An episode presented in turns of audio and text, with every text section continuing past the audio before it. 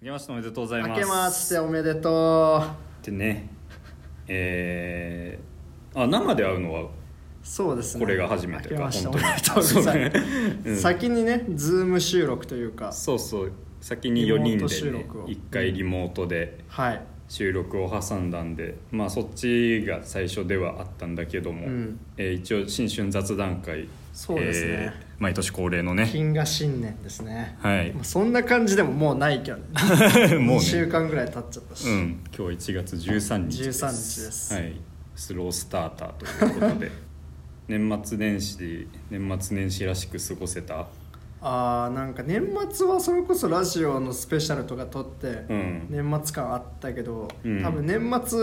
まああの聞いてくださった方あの、ん私の体調が悪そうでていうかさ普通にさ超疲れてたね、年末会さ超疲れてたねなんか、うんあの後通常会とか聞いてないとテンション違いすぎるだろとか、うんなんか普通にランキング発表とかも超静かでさ、うんしっぽりしてたなそうそうそううん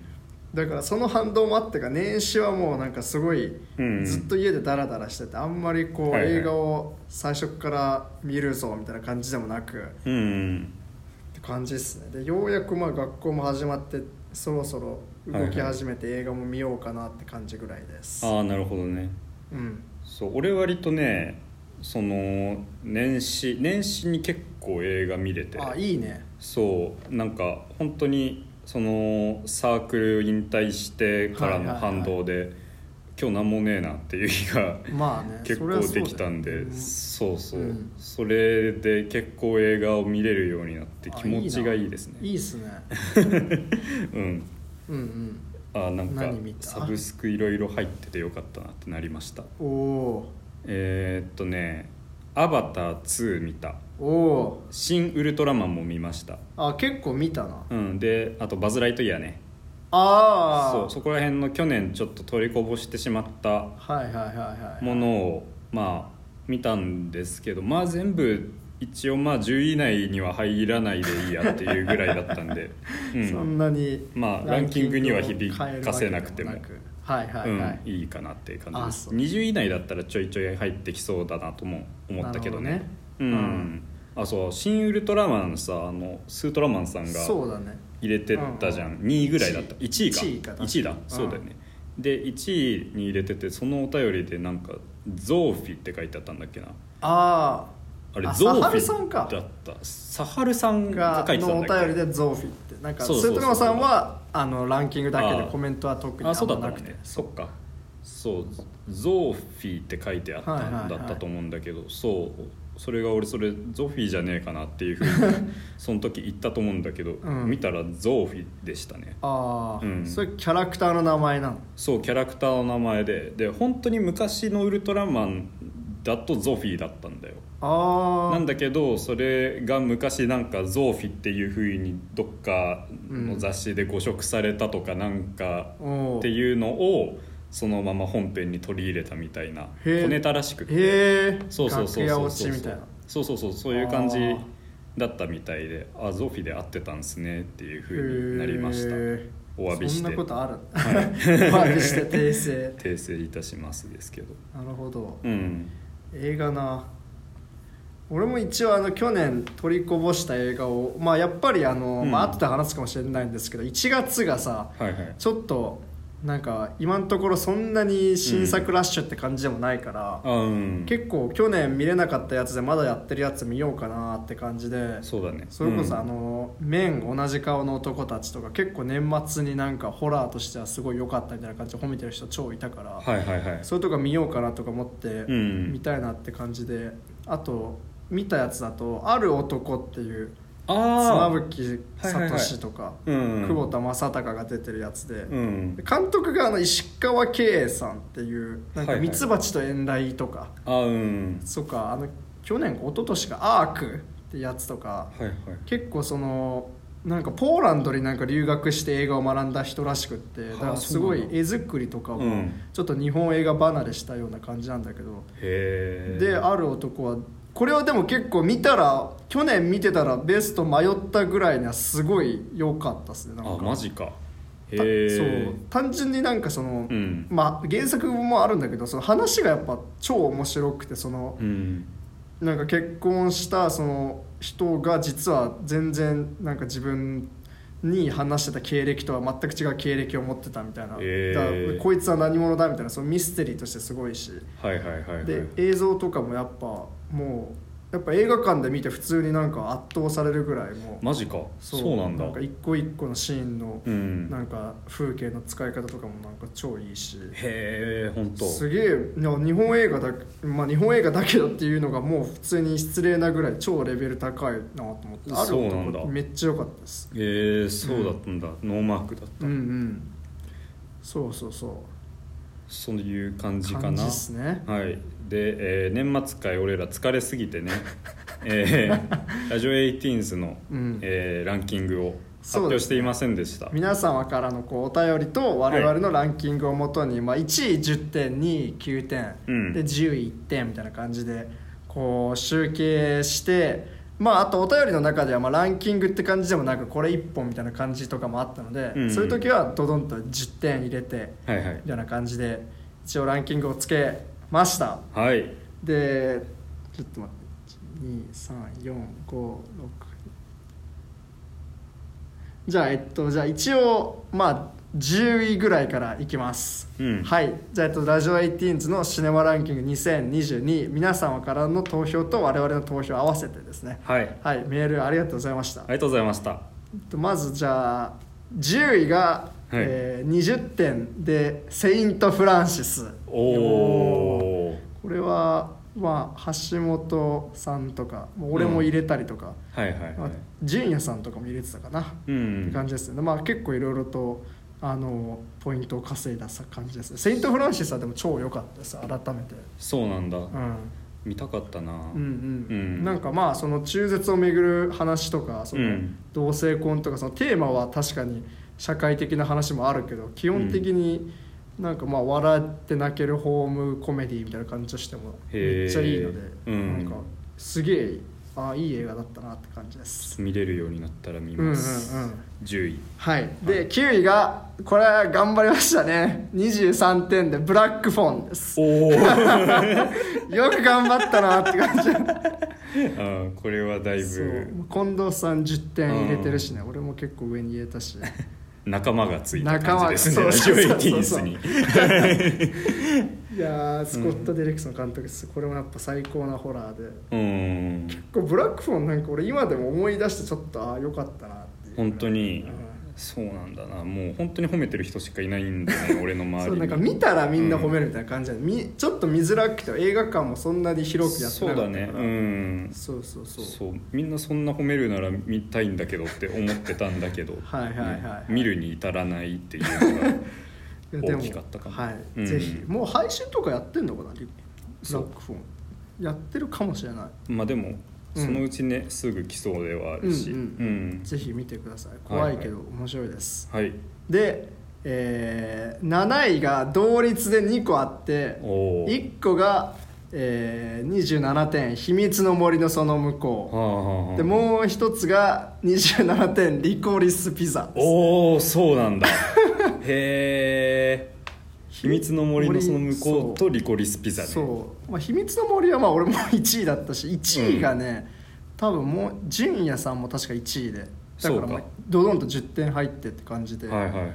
でリコリスピザは俺が1位だしねそうだね、うんリコリスピザなんか我々は騒いでたけどみんなはそうでもなかったのかそうでもなかったん だ結構俺をにとってずっと大騒ぎなものだったんだけども そうそうだメンバーを山下も入れてるし俺も入れてるし米山も入れてたけど、うんリスナーの方で入れてたのは1人ぐらい、ああそうか、うんそうなのかリコリスピザねまあでも確かに気抜けた作品ではありますから ねなんかまあ見た人も少なかったのかな、その P その結構そうかでもまあ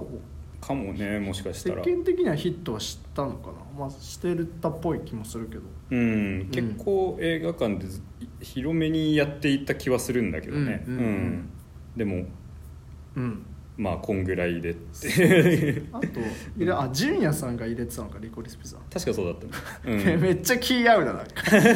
部入れてんだよ うん、本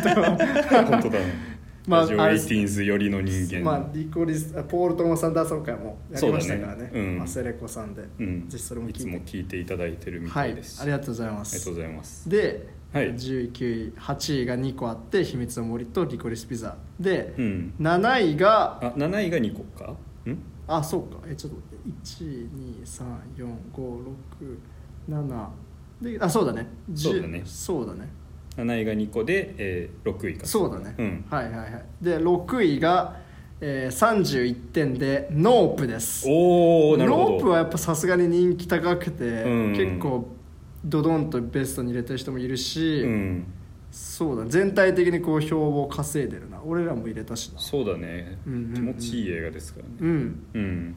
そうかなんかノープ1位に入れてるとかはあんまいなかった気もするけどねそうだね、うんうんうんうん結構5位6位ぐらいとかうん俺らもそんな感じだったけどでも入れる人が多分多かったんだろうなうん、やっぱでもノープね面白かったっすよね、うん思い出してみてもそう優秀って感じだったしね 本当にうんうんノープは面白かったノープめっちゃ良かったうな,、んなんか YouTube とかでなんかもうシーンの切り抜きとかが上がってそういうのとかついつい見ちゃうぐらいああノープやっねぱいい惚れ惚れするもんななんうかん、うん、宇宙船のあのシーンとか、うん見返したいねいいでっす、すよね、うんはいでこっからが結構まあ接戦って感じです、このノープあたりが結構点数としてはこううん競ってましたね、ああ本当で5位が33点で「スパイダーマンノーウェイホーム」でおおなるす、ほど、はい、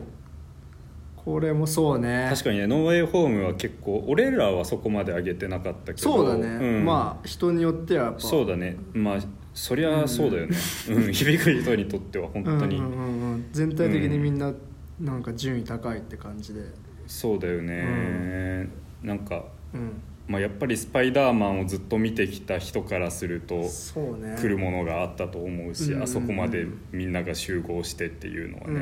うん、だから結構年始で1月とかだったじゃん2022年の、でその時の熱狂はちょっとすごかったけど、うんなんか落ち着いたのかなって感じもありつつでもやっぱ最終的にこういうランキング界でいやそうだねましてるから、うんね駆け抜けた感じありますねそうそうそうそう最後まで、ねうん、これやっぱ一回こっきりって感じではあるけどうーんうんそうだ ねそうか一回こっきりかもな本当にねうんだから、まあ、それこそこれこれはめっちゃ良かったけどそれ以降のマーベルはみたいな人も結構いるし、ああなるほどねそうそうそうそうはいはいはいはいはいだから結構、なんかある種なんかパンドラの箱を開けてしまった映画ではあるっちゃあるけ どそうだねうん、じゃあこっからどうなるんだよっていうふうに思わせる感じではあったしね、うんでもまあこれ単体としてはやっぱめっちゃ良かったですね、うんスパイダーマン普通にいい、面白い映画だったしね、うんうんうんうんうんそれは本当にそう思います、やっぱ良かったです、うんはいで4位が34点で「うんカモンカモン」ですね、おおいい映画なんですこよねれも良かったこれも、うんあ結構1位の人もいるななんかこれうん単体で1位ですみたいな人ももちろんいそうるしだよねそれは結構わかるなうんうんうん、うんなんか俺も本当になんかうんリコリスピザへの思いがそんな熱くなかったらなっててもおかしくあなあまあ確かにね、い、うん、ような気がするな,、うんなんかこれ確か上半期ぐらいだ見た直後は1位でも良かったなっていうぐらいで、うーんそうそうそうそうだから上半期ベストとかだったと思います多分カモンカモンは結構自分の中でも、カモンカモンも本当にまた見返したくなる映画だなそうだねそうねまさ折にに触れて本当にうんうんうんうん、そうなんですよね うん、結構ねなんか生き方生き方だからあれすごく、うんうんうんそれもね、ちょっと見返さないとって思っち ゃう映画だしうんうんあとは結構やっぱまあそのなんかほん憤を沸かしたさ、うんホームそうコだメデねィでしょみたいな感じにうん思えるけど、うんめっちゃ深いこともやってるしそうそうそう斬新なこともやってるしみたいな感じでね、だからなんかねうんうんうんすごすごかったな、うんあの映画なんはか地味に目に見えてすごい映画だよね、あれな、うん、圧倒される感じあるよね、うんうん結構、うん作り手からするとそうそうそう、んだから結構2回見たらよりすごさが分かったみたいなああそうだよね2回見てたもんなうんうんいやもう1回見たいところです、多分多分円盤を買うなってあいうふうにマジいいな思ってるかも円盤出てんのかな、あまだもう出てるねあマジ、うんいいな俺も欲しいかもしれない 欲しいよねあれうんはいはいはいマイク・ミルズね、うんよかったですよかったですはいで3位が、はいこれもすげえ大健闘ですねうん3位が35点だからまあ4位ともう4位3 5位あたりともうほぼタイっちゃタイなんですけど、はいはい3位が35点で「稽古目を澄ませて」おおす ごい年末公開で相当すごくないこれはすごいいと思うおー本当に三宅翔そうえーそうかえ結構入れてる人が多かったんだっけいや入れてる人は、うんえっと俺うんあとまあ近藤さんとかあとはいはいはいヨッシーさんと、うんあとはあ純也さんも入れてるかああなるほど ね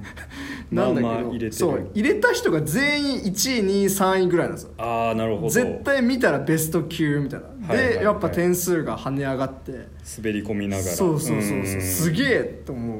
そうなんだで12月公開でこんなに伸びるってなんか相当すごいよねやっぱだからそうだね見たらやっぱちょっと無視できない存在まあ実際めっちゃすごかったけどうんまさにこれとかは本当に映画館で見てこ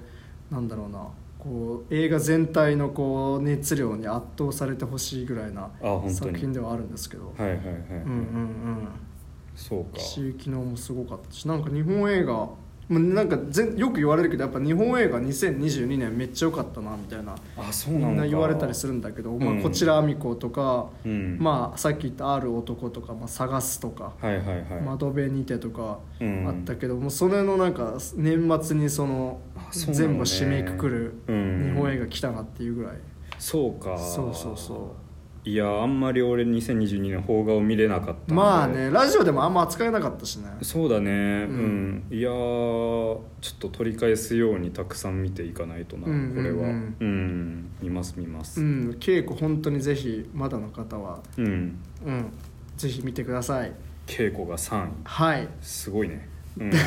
で2位がね、 はい2位が、まあ、これも結構だいぶ検討したな検討したなって感じだけど意外とやっぱ、うんなんか入れてる人も多かったかはい、はい2位が40点で、はいチタンですおおチタンかなるほどねチタンはやっぱ1位の人も2人ぐらいいたしそうだったよねそう、ん、福山も1位であとケナさんも1位だしああそうかでうん俺と山下と米山もみんな入れてるし、うんうんう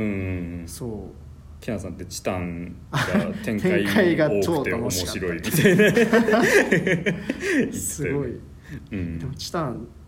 ねえいちょっやとチタンは相当すごい映画だからな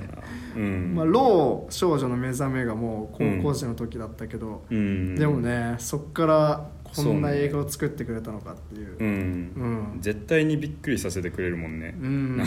すげえな自分ができるのうんすごかったうんすごすごすぎたなチタン は衝撃度ではやっぱりそう1位だなね気がする、映画館で見た時のあのね、怖さといいな んか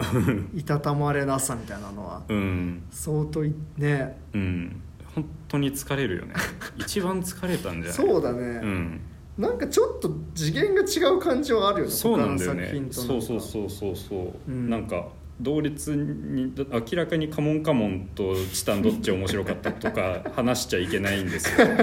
そうだようね、んなんかなんかどっちが面白かったとかじゃないうんから、そうそうそうどっちがすごいとも言い難いし本当に、まあ多くの映画がそうだとは思うんだけど、うんなんかね、うチタンすごかったっすねいや凄まじかったねうんんこれが2位かそうだああいいですちゃんと1位とかうん入ってる人見てよかったですね、うチタン、いやいいね、うんはい納得かもうんで1位が、はいえー、55点だからちょっとこれだけ別お格ーで別す、格だね55点で「トップガンマーベリック」です、ああさすがにねやっぱもうみ入れもう1位に入れてる人みんないるし、はいはいはいはいはいそうそうそうそうそう相手のダバケイさんとかも1位だったしねそうだね、うんまあこればっかりはしょうがないでしょ うまあね見た人もやっぱ多かったし多分、うんそうだねうんううんうん、んで見たら入れざるを得ないみたいなとこもあるしね、うんまあ時期的にも結構みんなずっと褒めててそうねでそうね時期を逃して見れなかったとかがそんなないようなあそうだねなん映か画だとも思うしなんだかんだでも秋ぐらいからずっとやってたし秋ぐらいまでやっててそうだねもうようやく最近終わったぐらいの感じだとう思う多ん分そうだねうん結構ずっとやってたからうんうんこれはまあ確かにまあ世間的にもねぶっちぎりの興ん行収入とかだし、そうだうね、んで絶対なんだろうな面白いって言うしねこそんうなだんね、なんかチタンが2位はまあすごいんだけどなんかどっちかというと うんそうね、そうまあマーヴェリックに関してはしょうがないんじゃないでしょうか見たら、うん見たらそりゃそうなるよっていう感じなんでトム・クルーズもね、うんでもまあ結構まあ世間的なあれも含めるとやっぱその、うんまああの世代で「トップガン」1作目を見てあのあはいはい、はい、人もいるけどやっぱそれを超えた感じはあるよね、なんかそうだね普通のそれだけじゃない若い人とか、うん当時をリアルタイムで知らない人とかも、うんなんか「ああトップガンね」って感じで見てたしそうだったねうんうん本当にそうだとそうだ思う本当にもう社会現象みたいな感じになってたよねうんうんスパイダーマンとかうんに関してもなんか世代でみたいなそうだね人が、ね、結構いるとは思うんだけどうんそうだよねであれですねラジオ18世の視聴者視聴者層的にも「トップガンマーヴェリック」が当時うんあれだよね「トップガン」を見てきた人たちがあ確結か構にいめっるちゃとお思う便よりねくれたし、うんうんうんうんんんそうそうなんですよラジオ18 s のインサイトを見る とねそれは結構わかるんですけどはいはいはいはいはいうんそうですねこういう感じになったから面白いですねはい、うん、もう一回言うと、はい1位が「トップガンマーヴェリック」2位が「チタン」ん3位が「ケイコ目を澄ませて」うん4位が「カモンカモン」5位が「スパイダーマンノーウェイホーム」6位が「ノープ」はい7位が2個あって「秘密の森のその向こう」と「リコリスピザ」でうん7位2個あるから、まあ、次は9位で「ブラックフォン」うんで10位が「セイント・フランシス」とおいうー感じですねなかなかいいランキングですねいいですね、はいラジオ18ズらしいランキングになったんじゃないでしょうかあとまあギリギリ入んなかったやつとしてはロスバンド「コーダ愛の歌」おーはいはいあたりです、なるほどねそこら辺がそうロスバンドは見た人がなんかめっちゃ上に入れてて、うんコーダはまあ全体的にこう人気だったみたいな感じですね、そうだね、うんいいランキングだな結構いいランキングだな、うん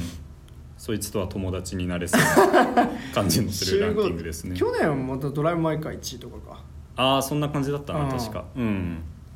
だからいやいいですね集合値としてすごいいいうですね、ん、マーベリックの次にチタンが来てないですねチタンだからそう考えるとすご いでいすねやすごいすごいすごいなんかスパイダーマンとかうんでもおかしくないのに、そうもう抑えてうんだもんねうんいやすげえ面白いなよかったうんですね、チタンはうちならではっていいう感じがします、はい、感じです結構、ねうんなのでお便りを送ってくださって皆さん来年ももし、はいこう気が向けばねうんメールをくれると嬉しいです嬉しいです、はいありがとうございましたはいありがとうございましたはい、はい、じゃあしたら、はいえー次なんですが、はいえー、Spotify の、うんえー毎年ね Spotify がうん年末にうちの番組の成績みたいなのを発表してくれるんですけど Spotify まとめはいはいはい、はいあそっちで見れるかあじゃあそどっっちで見ちよでうかなも見れます、うんはい届いてあなたからの Spotify まとめが届いていますってはいでこれあれですねもう完全にこうあのー制作者側だね側のうんなんかまとめそとうだして、ねうん作ってくれたのでじゃあ見てみましょう、はい今すぐチェックはいも画うすごい面ギューンとなってこれ楽しいですね2022年は充実した1年でしたリスナーも大喜びですあありがそうたないんリだスナーも大喜びだったそうですごいな凝ってるねなんか演出がすごいなんかめっちゃあります あなたは新しいエピソードを2644分も制作しましたすごいんじゃない何何何分って何時間えっと2644割る60 60かだから40時間ぐらいあ、まあ、44時ああそうか2日ぶっ続け配信ぐらいですねうかすごいっすねこれはテレビなど映画カテゴリーの他のクリエイターよりも92%高い数値だからもう他よりもおお結構高めっていうかそうだね、まあ、結構長めに喋る番組なんでそうね、ん皆さんよく聞いてくれてんなって感じではあるんですそうけだどよだ2日はかかるってことが今年分だけ すそうだねごいね今年分ずっと流すのに2日かかるのす ごいね確かにぜそうかそうか、うんすごいいいですねありがとうございまあすりがとうございますそしてうん大きな拍手を送ってくれましたスポー大ツきな拍手を送りますって出ましたなんだろうすいごいなあ最もリスナーの注目を集めたのはどのエピソードか予想してみましょ今回ねこんなクイズ形式なんですよう えすマジはいリスナーの注目を集めたエピソーえド注目を集めたってどういうことそのどういう聞こかとれただろうってこと聞かれたあなんか聞かれたなのかこうなんかパッと聞かれちょっとでも聞いた人がいる短期集中力が強かったみたいなことかなああ再生回数かもしんとないなんかし更新されてからのうん上げ,、上げ率が高かった、はいまあえーちなみに三択3択で「トップガンマーヴェリック」かはい「リコリス・ピザ」か、はい去年のシネマランキングリスナー編、まあ、ちょうどこれ年末に配信したからね去年の2021年の年末だから、はいはいはい、まあ2022年結構聞かれたといや確かにどれもえーこそうね毎年シネマランキング会はね結れ構まあそうですねね一番聞いてくれる年末なりにすごい聞いてもらえる感じはあるし、リコレイスピザなんかはね俺ら頑張そっうただね公開翌日にもう出しましたからね、うん、で「トップガンマーヴェリック」なんかは普通に、そうですね、うんめっちゃ大人気作品だと思う、どどれだと思えうでもえー、なんだろうでもまあうん期待も込めてリコリスピザかな、はい結構公開翌日はでかかった残残念っていうトップガンですかねトップガンああ変わった正解っぽいトップガンはああななたたののエピソードの平均より336%多い再生数を獲得しましたへすげえじゃんえ336%多い3倍ってことそうだね3倍以上ああ平均を上回ったってすいげえうことなトップガンマーヴェリックすごいんだなそんな聞かれてるのかね結構いろいろ喋った回だったしね面白いよかったですね回だったと思うから、うん注目を集めたってことであなたのポッドキャストは世界中を旅しています本当に地球儀がすごい回ってますねうん 演出を一個一個再生された国の数は9カ国ですマジでリスナーが多い国トップ5ははい1位日本2位オーストラリアああ3位米国4位台湾5位スペイン本当にオーストラリアオーストラリア友達いるオーストラリアオーストラリアに留学というか進学した友達は一人いるけあーどそういうことかうんえー、でもその友達が一人いるぐらいで稼げるととて友も思えない達よそそいつが広めてくれ広めててる いるかなその日本語のラジオ聞いてくれるようなうん層がオーストラリアにでも山下とかさ海外行ったりとかさ、もう海うん山下の友達で海外で留学した人がいっぱいいるのにあーさはいはいはいなんかそういう人たちはきエストニアとかここ入ってこないのかなエストニア エストニアは山下しか行ってあないんじゃそうない か、うんアメリカとかはそうかえー、ねまあどういう信憑性のやつかわかんないですけど日本語うんだけのラジオででも聞いそうかね日本語だけのラジオをね台湾の人とかスペインの人とかが聞いてるのか本当にあーでもなんかでもさ英語タイトルとかないからさ、うんだからその英検語索もできないよ、ね、ねだからうんある程度なんかこう頑張って見つけないとさ海外の人がなんかこう何気なく聞くって感じじゃないよね多う分、んちょっと難しいと思うけどちょっといいのまあ、うん現地に住んでる日本語が分かる方なのかなとか思ったりもするけうど、んね面白い面白い4月3日から4月9日2022年の4月3日から20 7月3日あ7月か、うん7月3日から7月9日は週の平均に比べて60%多くのリスナーを獲得しましたこれいつこれはリコリスピザですねリコああリスピザが確か7月4日公開あとかだったからそうかそうかそううんで5日とかにエピソード公開してるんでそのままそうだねうんまあ、あの時期そうか「トップガン」とかもあったから多分結構話題作連続で扱ったみたいな感うじで、んへえなるほどねそこら辺で聞いてくれた方いたんですうね、んありがとラうジごオざいエティまーンすスがちょっと伸びたとシェアは推し活の第一歩なんていう人はきっとあなたのファンですねどういうことですかシェアは推し活の第一歩まあ推す活動のあれねはいはいはいアイドルとか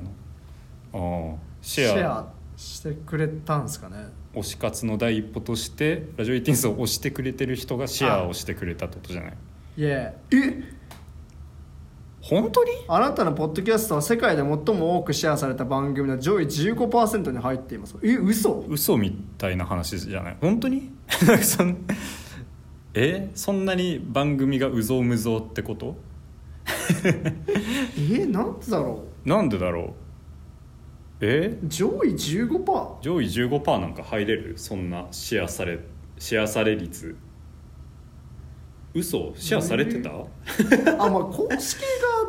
ああまあで俺らでやる時にシェアしてるっていうのはあるけどでもそれだって1回ぐらいだしねうん俺俺らだけで上位15%に入れてるんだとしたら面白い話そんなにえでもポッドキャストって世界でってことでしょスポーティファイのポそうだよッねドキャストの全ての中の上位15% えー、本当ですか、えーまあうん誰かねシェアしてくれた人いたらね嬉しいねインスタとかで結構インスタシェアしてください皆さうんん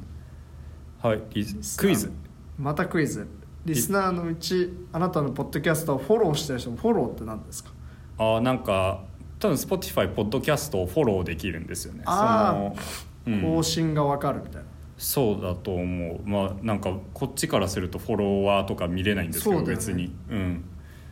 確か見れないはずなんだけど、えーだからうん聞いていつも聞いてくれてる人のうちポッドキャストをフォローして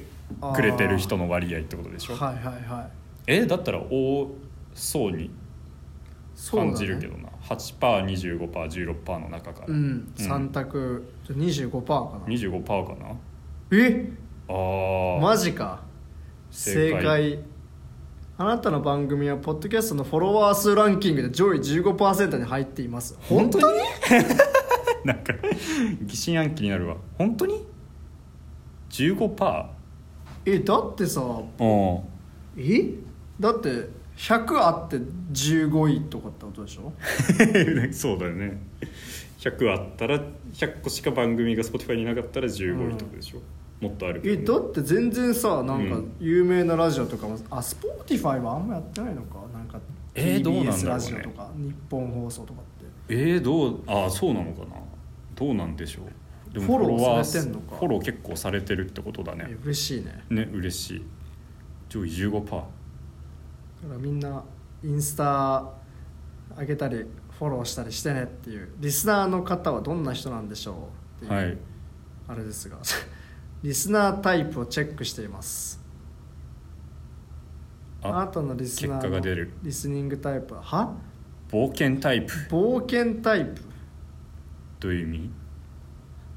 あなたのリスナーのリスニングタイプは冒険タイプあなたのリスナーは新しいポッドキャストや知られざる名番組を果敢に発掘しています なるほどねああだから聞いてくれるんだよラジオ18スを あだから、うん別に こう俺らのラジオめっちゃ好きってよりは、以外も他ももバブルを聞いてる中でとりあえず聞いたわみたいな人、う多分無限にずっと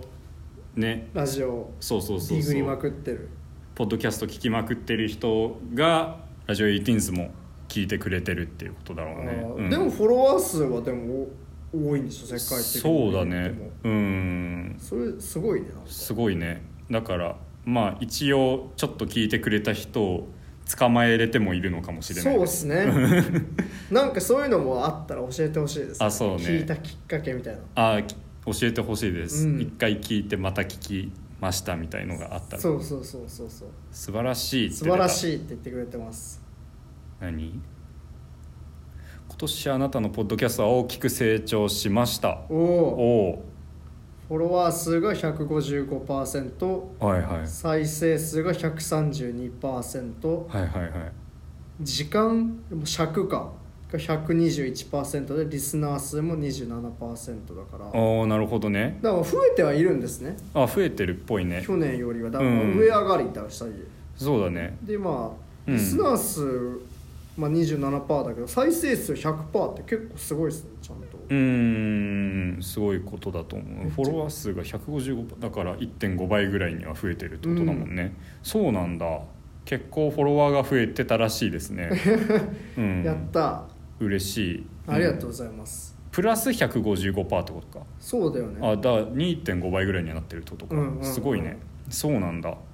えー、嬉しい話ですねこれでも去年あれだったよねなんかリスナー数かなんかがねあの999%上昇って出 てカンストしてるって、ね、 うん最小値からスタートしてるからだと思うけどだからまあ、うんとりあえずまあそれよりの跳ね具合を見せなくとも、うん去年からも一応増えてはいるってことですそうれは伸びれたと励みになりますねあ良かったです良かったですうねん、続けるだけの意味はあるねうんあなたとリスナーには特別なつながりがあるようですそうなんですかそうなんですかありますかおおなんだええあなたの番組がトップ10ポッドキャストに入ってるリスナーは150人ー、あほなたの番組がトップ5ポッドキャストに入っているリスナーは96人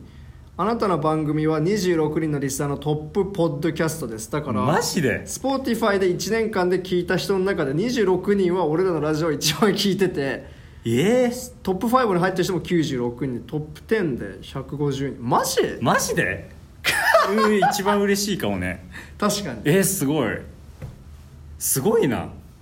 泣けるな俺のあうの、んサークルの友達は1人トップ5に入ったよみたいなの教えてくれたけどえ本当にそうんんでもそれでもトップ5に入ったようだもんね、うんえーマジかえ俺トップポッドキャストの人が26人いるのが嬉しすぎるかなんもいいね、うん会いたいななんか それえ絶対え自分で確認して聞く時であってもトップポッドキャストには多分入んないとそ思ううかだよ俺ら俺だって Spotify ユーザーじゃないから絶対この中にはいないからねえー、26人がラジオ18ス多分その26人ラジオ18スしか聞いてない とかそんな感じな気もするけどあまあそうだけどねうんでもそれえでもにしてもそれにしたって嬉しいっ結す構でかい味方ついてますねええ26人ちょっとなんかマジ教でえてほしいななんか私教えてほしいみたいな人がもしいたら もしね、う、うんんもしよかったらトップポッドキャストでしたよって教えてくだでさもいトップ10でもすごいよねうんいや仲間すぎいや嬉しいですすごいなありがとうございますトップ10が150人も結構すごいすごいよねだって絶対こんなん友達、だってまだって全部さ、うんその何こう分類として違うからさそうだよねだから友達だけじゃないよね100%うん多分俺ら4人の友達を全員足してもうん150人はいないから、そうそうそう そんなに友達いないかそんなラジオ聞いてくれるらぐらいのそううんいやこれはすごいことえです、ー、ね嬉しいですありがとうございます嬉しいありがとうございます、世界中にシェアしてくれてありがとうございますまあそうですねそうですね一応世界どこでも聞けるからねうんそうえーちょっとしたプレゼントがあります Spotify からあなんだろう何 Spotify からのプレゼントデザインを選んでリスナーとお祝いしましょうなんかこ うあなるほどねデザインどうしようああじゃあこれまた後でインスタとかでそうすねシェアしますかスマホとかでやった方がいいかこれはそうだねあーこれなんか画像をシェアできるみたいなんでなんで後ではい見ましょう、インスタやら Yes ツイッターやらにあげるかと思いますそんはいな感じだったとこいうことはで、いありがとうございました皆さんありがとうございました本当にまた今年もね、うんまあちょっとどうなるか分かりませんが、うんぜひこう懲りずに聞いてくれたそり、うねメールを送ってくれたり感想をつぶやいてくれると嬉しいです、うん、いやー嬉しい話でした本当に、はいうんすごいねすご 嬉しいなすスポごーツうんはなんかいいね、いいねこれを毎年やってくれるんで非常に励みになります、うんこちらとしては、ああラジオ18数2022年のラジオとしての成績はこんな感じですね、はい頑張ったんじゃないそうだね、んまあ頑張った頑張ったうん、うんだって45エピソードを出したってことだからうん45回分まああれがあるってことでしうょ、んそれって普通にだって1ヶ月あ1あ週間に1回ぐらいのペースで出せてるよねだって40あそういうことだね12ヶ月です、うんもっと不定期に出ししてはいるもののそう、ん、 1そうヶだ月よね4回でうんそうだよねそうだねい毎週投稿ぐらいのそうそうそう、うんでそんなに別になんか間隔めっちゃ短かったなって思った記憶もないからあそうだねうん結構開く時開くしうんすげえ そうなんだそれはすごうい、んなかなか頑張ってたらしいですよかったですよかったねはい今年も頑張ろう雑という談こと会でもそうですね、うん頑張りましょうね途中からね2人抜けたりとかあったんだけそうどだねまあ、抜けるっつうかうんいるんですけど、感覚もそんなになんかさ、うん大幅にねなんかザガタガタガタってなることもなそうくいや安定してできてるっていいうのえは、いや本当に皆さんうのおかげですね、ありがとうごあざりいますがとうございます支えられています、はいうん頑張っていきましょうといはいう感じかなはいでじゃあここからは2000、まあ、じゃあ2022年のうん映画振り返りみたいなこう見れなかったやつあ後とでかね見たやつとかはいはいはいはいちょっとしていきましょうかそうですねそう俺ねちょっとお正月あたりにうんまあ冒頭にも話したんだけどいろいろ見たんでうんちょいちょいずつちょっと喋らせてくださいうんえっとねあじゃあさっき話したから「新ウルトラマン」ちょっとはいはい、はい、話そうかな「新ウルトラマンね」うんそのまあ気になってたし普通にそのうん1位に入れてる人とか、そうね2位とかもいたかなとかでうん、あじゃあそんないいならやっぱ見たいなというふうに思って見たんですがうんあのね俺「シン・ゴジラ」すっげえ好きなのねおおその「シはいはいン・ゴジラ」は本当に当時劇場で見た時に、うんうんうんわあこれはすげえ映画だっていうふうに思って、結構前だけどねうんうん確かえ俺が中中学高校中3か高銀1中学とかだかとななんか「君の名は」あたりとかと同時期でああじゃあ中3ぐらいな気がするなうんうんうんとかの時なんですけそうそうそうそど「うシン・ゴジラ」が確か、でまあそのスタッフは結構あの時と同じ感じ、うんうんうんなのかなっていうふうにはそね庵野秀明うとん思うんだけど、うん結構その「シン・ゴジラ」とはうんだいぶ違うノリの映画うんで、そのなんかね結構ノリが軽いんですよあそうなんだそうそうそうなんかへー結構本当に気を抜いて見れるタイプの映画だったなっていう感じでうんうんで、まあ、だからそのそれは結構驚きではあったんだけど、ん全然見てて嫌じゃなくてなんか、うんあめっちゃおもろいやんっていうテンションで見れあーはいてはいはいはないんかすげえ良かったです。そのへやっぱなんかゴジラは、そのやっぱり元の映画もその結構重いテーマ抱えてえたし、うんうんうんそうだねそうそうそう戦争のあれとかねそうそうそうそうそう、なんかそのゴジラが通った後が空襲の後はいはいはいはいはいにすごくよく似てたみたいな話とうかん、水爆実験と重ね合わせるとかねそうね、うんとか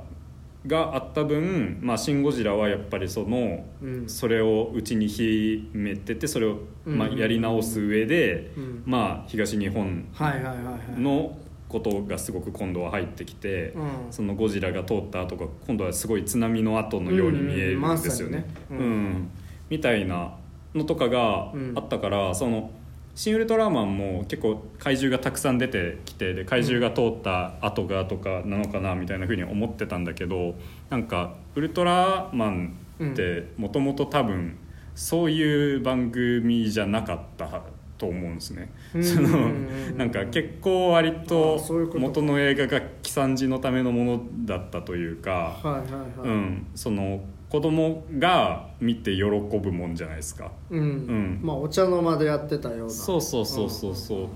なんか多分その時の精神をちゃんと引き継いでるんじゃないかなっていう気はして、あーなるほうどねうんん、なんかそういう点でうんあまり肩肘張らずうにんうん多分作ってるしそのんノリで割と見れるなっていう感じがあったんで、まあだからそういうなんかねもともとどういう作品だったっけみたいなねうん姿勢をちゃんと確かめてやった作品なんじゃないかなっていうふうに思って。うんそうだからすごい「ウルトラマン」見てた頃のことを思い出しましたねなんか毎う朝んうんうんうん見てそれで一日がは休日が始まるみたいあそうななんだうんそれ割と俺らの世代でもウルトラマン普通にやってたあウルトラマンはそうだ、ね、うん知らないんだねあんまり俺そう特撮とか見てない知からなそうとは思ったけど、うん、いや多分本当にね「仮面ライダー」とか戦隊ものとかと並んでそはいはいはのいウルトラマンは結構俺らの世代でも、まあうんウルトラなんとかウルトラなんとかっていう名前で結構毎年変わったりするんだけどはいはいはいそういう感じであそういねうことねうん、やってたんで俺らの時も俺らが何の世代だったかいまいち覚えてないけどなううんん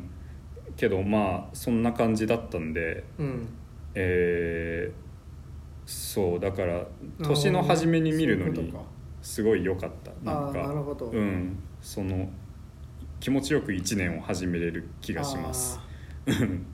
なんかねそういいですよ、あーうんこれ、うん、だからまあまあ俺も見てないから何とも言えないけど確かにまあ「シン・ゴジラ」と並べると結構まあ不評みたいな感じがあったけどあうん、まあでもそうそれはなんかまあ確かにそうなるのかなこれならっていうふうに思うというか、うん、多分期待して拍子抜けしちゃう人そもうだね多いのかもなと思うけど、はいはいなんかねそうそれこそ本当に期待あんませずに見たらすげえ嬉しくなれるタイプのうん、うん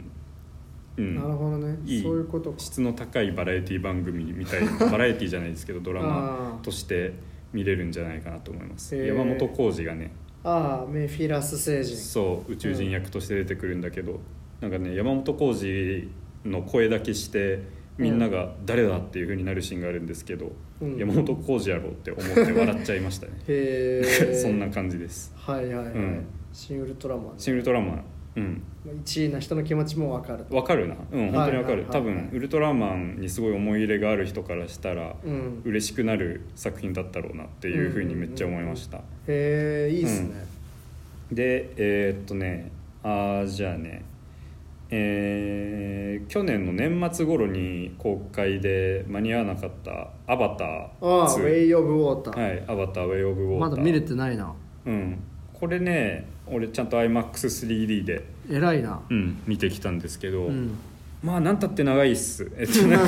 192分あるんだけどうんうんでもそのねすごいのがうん映像は本当にもううん見たことないぐらい、まあ、結構デジタルな感覚ではもちろはいはいはいはんいあるんだけどそれにしたって、まあ、こんな映画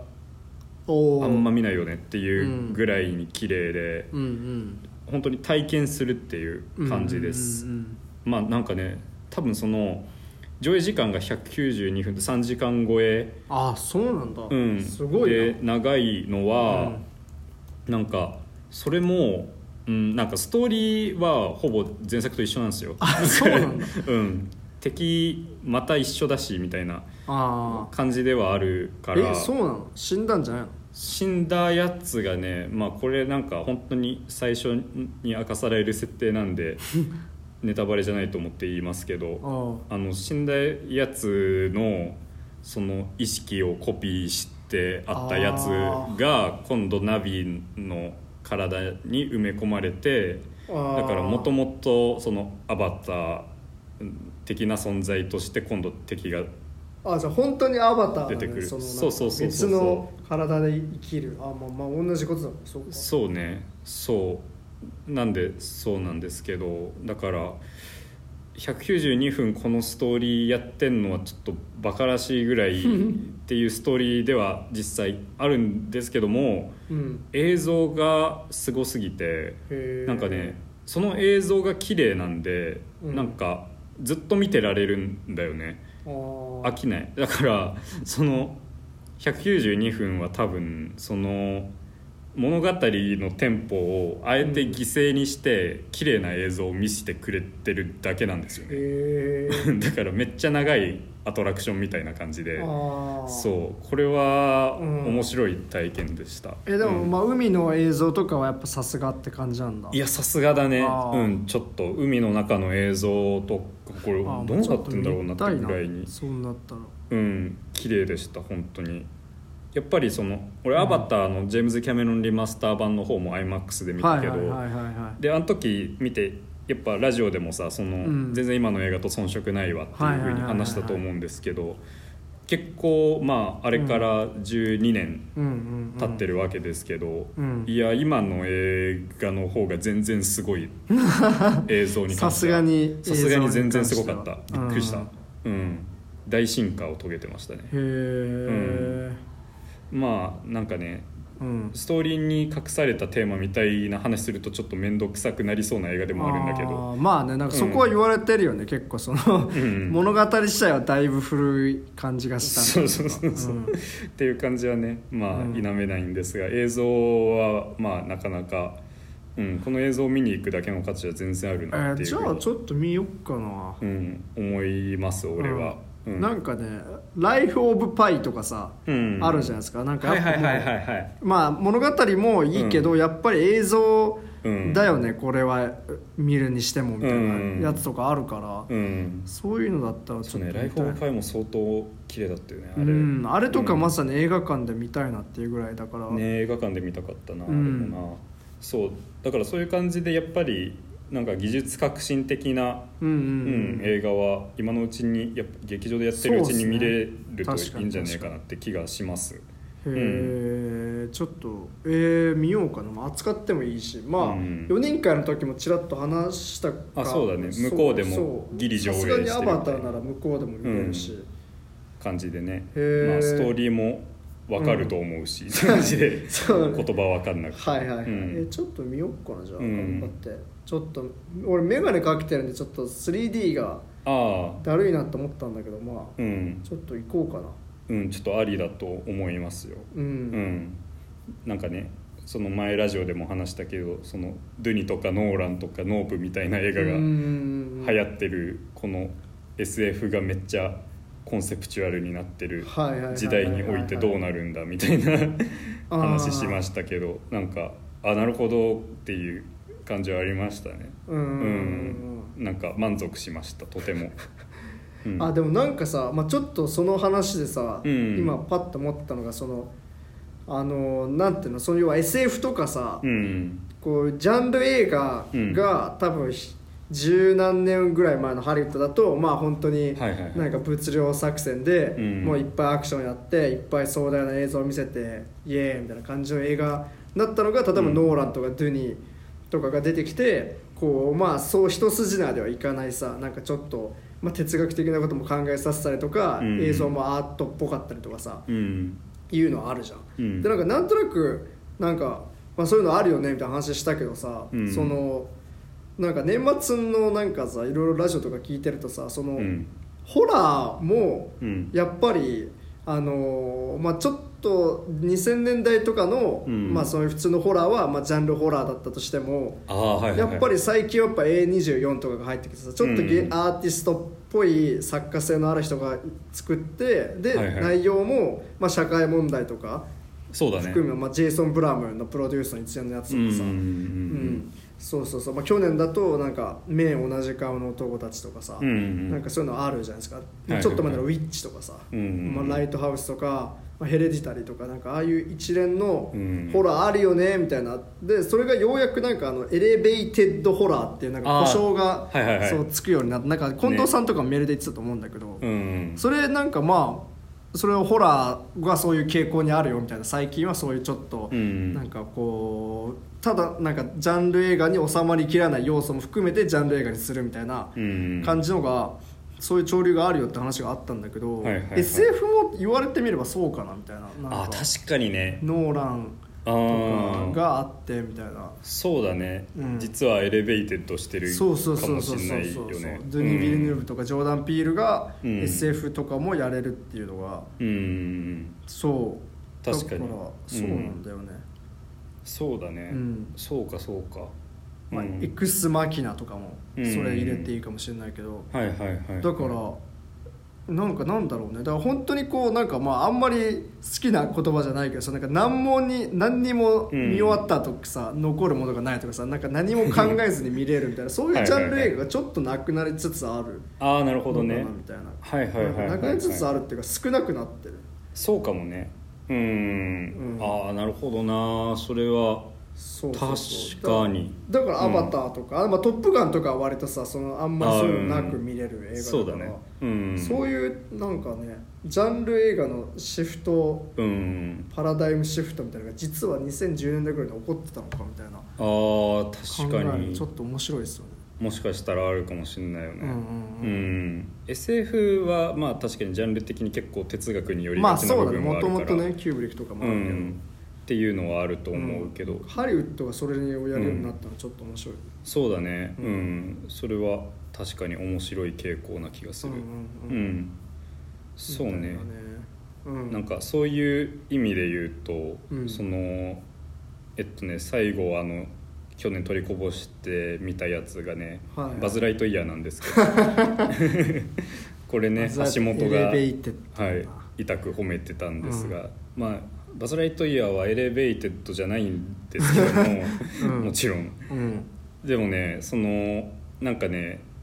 んちょいちょい書いてる人がいるのがなんかねインターステラーみたいえそうなのなんですよねちょっとねうんちょっとだけうんインターステラーみたいなことが割と序盤に起きるんですけど、ああそのあうあんうんまあなちょんっとか予想できたかもそうねちょっと予想できると思う、うんまあ、うん、そうなネタバレってほどのもんでもないからちょっと軽く言ってしまうと、うんそのあの浦島効果っていうやつはいはいがはい起時き間がねるわけです、そうのん宇宙を航行してる間うにん地上では時間がめっちゃ経ってしまうみたいうんうなんうんやつがあるんだけど、うんなんかインターステラーでそれすごい悲劇的に描かれるじゃないですか、うんうんすうんうごんい大変なことが起きちゃったなっていうふうに描かれるんだけどうんバズがバカで その何回もそれをやるんですよね。ああ時間が巻きも、なんか一回取り地残され上てしまったそうそうそう、うんなんか帰ってきたら「あすげえ時間経ってるやん」っていうふうになるんだけど、うんそれをなんかねよ40回ぐらいなんかやるんだよねバズが、 40うへ んえなんか多分そんぐらいやっててあ20回ぐらいかなもう分かんないけどなんかそんな感じであうんそれがまあなんだろうなそれって実写でやったらなんかコメディになっちゃうじゃないですか、はいうんうん今のそういうエレベーテッドな傾向とかも考えるとさうんうんうん、だけどこれそういうふうに語られるのってアニメならではだなっていうふうにはめっちゃ思って、うんへえ、うん、で全然それが悲劇的ってほどまあ悲劇的な面もちょっとはあるんだけどうんそこまで重くは描こうとしないし絶対に。うんうん、でなんならその宇宙行ってその帰ってきたらうん時間がめっちゃ経ってるっていうのを利用してすごいテンポよく物語が描かれるわけなんですよあねあそういうことすごいは時間がジャンプししていくんでてそのめっちゃそこのテンポはよくってうんああそれやって語れるのすげえなっていうふうに思ったへりえしました。ううんん、でまあなんか橋本がその褒めていたディテールみたいなうんその、あこういう仕掛けあったなみたいなものに関しては確かに、うんうんうんうんちょっと嬉しくなる部分うんあうっんたな、俺もバズ持ってたから。そのそういうことかうん、あへーこういう風になってたよねおもちゃっていう風うんうにん思う部分もあるしもともとの「はいトはいはいイ・ストーリー」のね、まあ、特に「トイ・ストーリー1」2においてうんあったバズのなんかうんね、セリフとかも結構セルフオマージュ、セルフオマージュっていうかななんんかかまあ繰り返してそうそうそうそうそう,、んんん引用があったりしたんで、ううんんそこら辺は楽しくって「バズ・ライトイヤー」見終わった後にすぐに「トイ・ストーリー」のね1と2見てで3もそのまま見ようとしたらうん3ちょっと悲しすぎて見れなくって で4はねあーその後見たんだけどなんかなんまた見てめっちゃ評価上がったな「ートイ・ストーリー4」はマジですごいですへえ「トイ・ストーリーね」うん4はなんかめっちゃ嫌いな人とめっちゃ好きな人で分かれてるよねなんかそうねなんかね、うん嫌いな人がいる理由はまあわからないでもないんだけど、んなんか俺見返したらちょっとどうしてもこれ嫌いにはなれんなっていうふうに思ったというかあーなんかねすさ凄まじいです本当にはいはいはいはいこんなことやっちゃっていいんだっていうとこまで行っててへえすごい「トイ・ストーリー」はねうんうん4に関しては本当に哲学になりますマジへで。えうん、でも監督とかはずっと一緒なのかな今までとはあーでもちょっと違う4はちょっと違ったんじゃないっけへなえみたいな感じで、うんまああんまり監督の作家性が出るっていうのまあは、そうねピクサーにおいては珍しいんだけど、うんうん、でもそうね、まあ、バズ・ライトイヤーより「トイ・ストーリー4」の話になっちゃったけ ど「トイ・ストーリー4」すげえんで見てください見てない方は、へうん、ぜひぜなるほひどって感じのお正月のーはい映画三昧状況でした俺ははいうん映画が見れるのは楽しい ね時間があるのは嬉しいですそうね本当にちょっと見たい映映画館行きたいなってずっと思ってますね、うんうん2022年はなんか他結構まあ取りこぼしたやつはいっぱいあるけどうんこれ見たかったなみたいなやつでうんまあ面同じ顔のとさっきも言ったけど、はいはいまあすげえ面白そうでうんまあちょっとあのあのまあゲットアウトのってはそのあの要は白人の家庭に招かれた黒人の人が体感する、まあ、ある種の差別体験みたいなものをホラーとして描いててそれがこう男女に置き換わってる、はいはいだからまあ結構そのなんだろうな最後の決闘裁判とかそういうのも通じるようなテーマなのかなと思ったりも、うんまあ見てないんだけどねしたんだけどやっぱその同じ顔の男が繰り返し追いかけてくるってなんかそのホラーの的なさそのコンセプトのなんかやばさとか含めて、はいはいなんかすげえちょっと興味深いっていうかなんか見たいなって感じで、うんなんかこういうシーンがありますみたいな聞くたびになんか結構すごそうだなってそれはって感じがあるから、うん面はできれば映画館でやってるうちに見たいなと思ってそうだねそうそうそう見たいよね他にもいろいろ取りこぼしたやつありますかね、あり ますなんかなんかギリまだ見れそうなのとかで言うとその俺はね「すずめの戸締まり」とあかあ俺も見てないな結局、ね「すずめの戸締まり」に関してはラジオエイティーンズの年末会で名前が多分登場してなかったそうような1回ぐらい1一人回2一人ぐらいいた人ぐらいいたかな多分かなでもそんぐらいですねうん、なんですけどそうだからまあねうんあんまり話を聞かなかったんですが、うん結構こなんかうん、時々褒めてるののを聞いたりして、まあ、全然全然、うんヒットもしたっぽいしね多分そうだから、ラジオエイティーンスのランキングに食い込まなかったものの、うんあこれは見ときたかったっていうふうにめっちゃ思ったしうんあとまだ見れそうギリなのかな「窓辺にて」とかねああ窓辺に行っても評判高いですねめっちゃくちゃ、うん窓辺にては見たいよなまあなんかしかもなんかこれもあの、うんまあ、今泉力也監督って今言ってたからその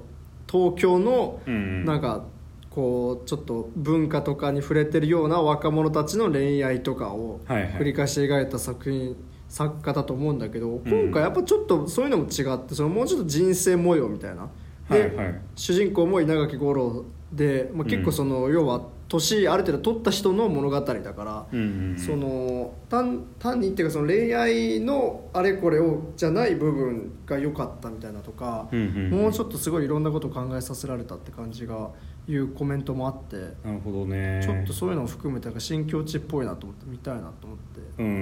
うん、すげえ気になりまうんうんす、うんこうね、うんまあ、やっぱ映画館なんだろうな、まあ、多分そういうことはまあ豊作だったってことなのかもしれないけどやっぱ全然追いつけねえなってずっと思いながら見てたっていういかやそう追いつけなさはすごかった、うんうんやっと今頃になって配信が来たみたいのも結構あってうんでその配信も追い切れないぐらい今来てるんですけどそうだよねそううんだから2022年の公開の映画でもディズニープラスについこの前「アムステルダム」が来たりはいはい結構早いよねもうそう、うんうんアマプラに「神々の頂き」が来たりねはいはいはいはいうんはいはそいこら辺もちょっと見ないとなっていうふうに思ってるところねうんうんううんんうんあとまあアザーミュージックあのアレザーミュージックコード屋はいはいはいはのいやつとかはうんあのまあ、俺あんまりそのアメリカのなんかインディーロックとかさそういう、うんちょっとあのメジャーじゃないところのロックみたいなの知らないから、うんなんか楽しめるかなってちょっと分かんなかったんだけどでも予告編見たらちょっとだいぶ予告編だけちょっと感動するくらいの本当になんか、うんそのまあ、要はそのその土地のうん文化が好きだった人たちがその土地の文化がなくなってしまうことをどう感じるかみたいな話で、なんかそういうのとかねなんかめちゃくちゃ絶対見たらいいんだろうなって感じでそうかうんうんうん見たいよねうんうんうんあースラムダンク」とかねあ俺「スラムダンク」をマジで1ページも読んだこと俺がないも全然履修してない、うんなんですけど本当にアニメとしてすごいうんいいらしくってしかも原作の人が作ったんだっけ確かそうなんだよね監督なんだよねそうそうそうそうアキラみたいなうんことなんですけど、そうなんか本当に映像もすごいし、うんスポコンはまあ絶対熱くなれるだろうし、うんちょっと劇場でやってるうちに確かに行きたいなとは思うんだよな、うんちょっと長めにやってくれるんだったまあ、ら、結構評判なんかうん興行収入もすごそうだから、まだ大丈夫な気も全然ねするけど、スラムダンク」って何巻あるんですか読んでから行こうかなああでもなんなんかか意外と全然そういうの全く分かんなくても大丈夫みたいな人も言ってたけどあねなんかそう全然元のを読んでなくてもうん大丈夫ですよみたいな風にも書いてあったけど31巻あるんだちょっと読めないな、うんうん、パッと読む時間はちょっとないですでねもちょっと面白そうですうね、ん、見に行っちゃおうかななんかアニメがうなんか評判がちょっとあまりにも抽象的すぎてどういう作品かもよく分かんないぐらいなんだけどそのうんなんか、なんつうのあなんかアニメ体感型アニメとしてすごいみたいなうへんえー、ねえちょっとねうん他なんかあるかなあとまあこちらアミコとかもやっぱめちゃくちゃ評判良くて、はいはいまだ見れてないんですけど、ど、ああそうかか見れてないのかそうそう俺も見れてないんだよな日本映画の、うんそのしかもそこれも監督がその新人で俳優の人も新人でみたいな感じでああそそうれかでいきなりすごいのを作ってきたみたいなはいはいはいはいはいえー、そうなんだうんいいねうんうん去年結構豊作だったんだなって感じがそういうのいや聞くとすごい思いま本す当ねにそう思うななんうんかいろいろちょっと見逃したもん多かったなっていうふうにはめっちゃ思う、うんうんうんこれは全部は見れなかったなっていうふうに思うぐらいんんうんありますねうん、まあ、今からでもね配信やらレンタルやらでうんうん見たいけどなグリーンナイトとかも見たいしなグリーンナイトな見たかったなうん、うデんビッド・ローリーうんまだやってんのかなまだギリやってんのかなうんなんか変な場所でやってるんだよねなんかでも映画館でやっぱ見ないと、まあ、デビッド・ローリーってのもあるし はいはいはい、はい、そのあのなんか時間の感じとかはやっぱ映画館で体感してみたいなあこーとを確かにね見た人から聞いててなるほどねそうかと思ってそうだなやっぱ映画館で見れるうちに見といた方がいいやつってあるよねうんうんうんうんうんそうですね年は越しちゃったもののそこら辺は、そうそうそうん、ちゃんと追いかけううてん取り戻していきたい、そうなんか逆にめっちゃ昔のやつとかだとまあ古典的だからみたいな感じでさその、うんあれその見たりすることもあるけど、うんやっぱそのちょうど去年一昨年ぐらいで話題になってたけど見れてないみたいな一番なんかこうなんかまあ自分の手もそんなに伸びないし、はいはいやっぱりまあ配信で見れるぐらいだとまあじゃあ映画館で見れないからいいかみたいなうん感じにもなるから、はいはいそうそうねそうでもそういうのねちょっと頑張ってねうんこうちゃんとしっかり見ていきたいですね、そうですねうんみたいなねうん取りこぼしたらそんな感じかなそんな感じかなうんん2023年はどうでしょうで今年やる映画、 2023年公開予定の映画でも、えーえーなんか今のところちょっとなんか何がやるのかとかはあんま分かんないし今映画館がどうなってるのかがマジで全然分かんないんだけど、そうねまあ直近だとえっとあれですかねああ、でも1月が結構ねあんまりないんですけどないよねうんまあちょっと俺が個人的に見たいなと思ってるのは森コーネああエンリオ・モリコーネのドキュドメキュンタメリンータリーなんか森コーネに関しては予告編がめっちゃ良かったんでえーあでもめっちゃ長いじゃんこれ2時間半もあるじゃんうん2時間半もあるんだへえしかもあれ監督あれなんですジュゼッペ・トルトラーネってあれですねトルナトーレトルナトー レうんあれですニューシネマ・パラダイスのそうそうそうそうそうあじゃあじゃあ見た方がってえーでも思ったり、そんなドキュメンタリーでそんな長いのすごいねすごいねクエンティン・タランティーノ楽しみだなイーストウッドウォン・カーはオリバー・ストーンら著名人のインタビューによってうんモリコーネが明かされる、まあどんな映画になってるかわかんないですけどそれが見たいへえ1月ねあと結構あの毎年 MCU は出ますけど今あ年に関しては2月17日に、えーアントマンワスプクアントマニア」が公開あからの、えー5月3日「ガーディアンズ」のボリューーあム3そうだねそれは楽しみだ超楽しみですね「ガーディアンズ」あとね俺ね劇場で予告編見てやばってなったのが「うんインディ・ジョーンズです、ね」ああ俺見てないなまだその予告編インディ・ジョーンンズの予告編ちょっとね、うん嬉しくなっちゃったななんかインディ・ジョーンズ5か5だね、うでん、まあ、これでハリソン・フォードは引退っていうことあそうなの俳優を引退するの俳優は引退しないですさすがあインにディ・ジョーンズをもうやめ金る品なんのでか、うんうんインディ・ジョーンズはうんうもうん引退するっていうことにうんうなっんてるっぽいんですけどうんいやー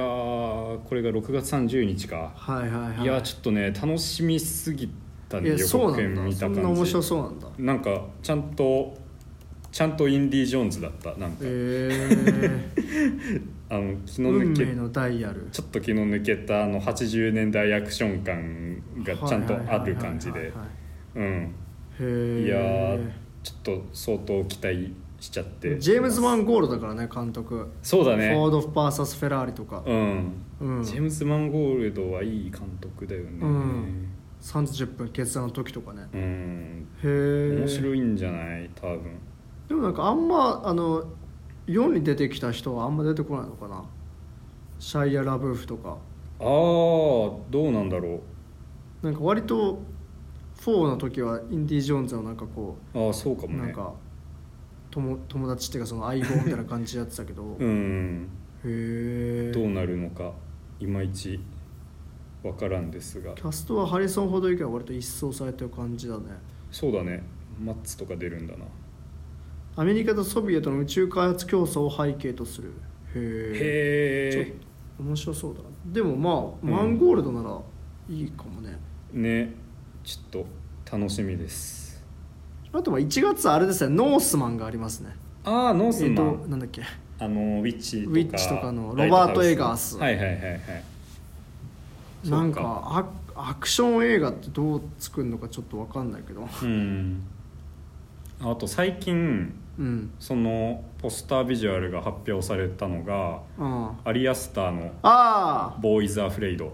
あれはえもう公開されることは決まってんの」えっまと、だ日本でどうなるかわかんないんですけどでも映像と、ねはいはいはいはいネットフリになるのかな多分えあそういう感じかうんぽく見えたうん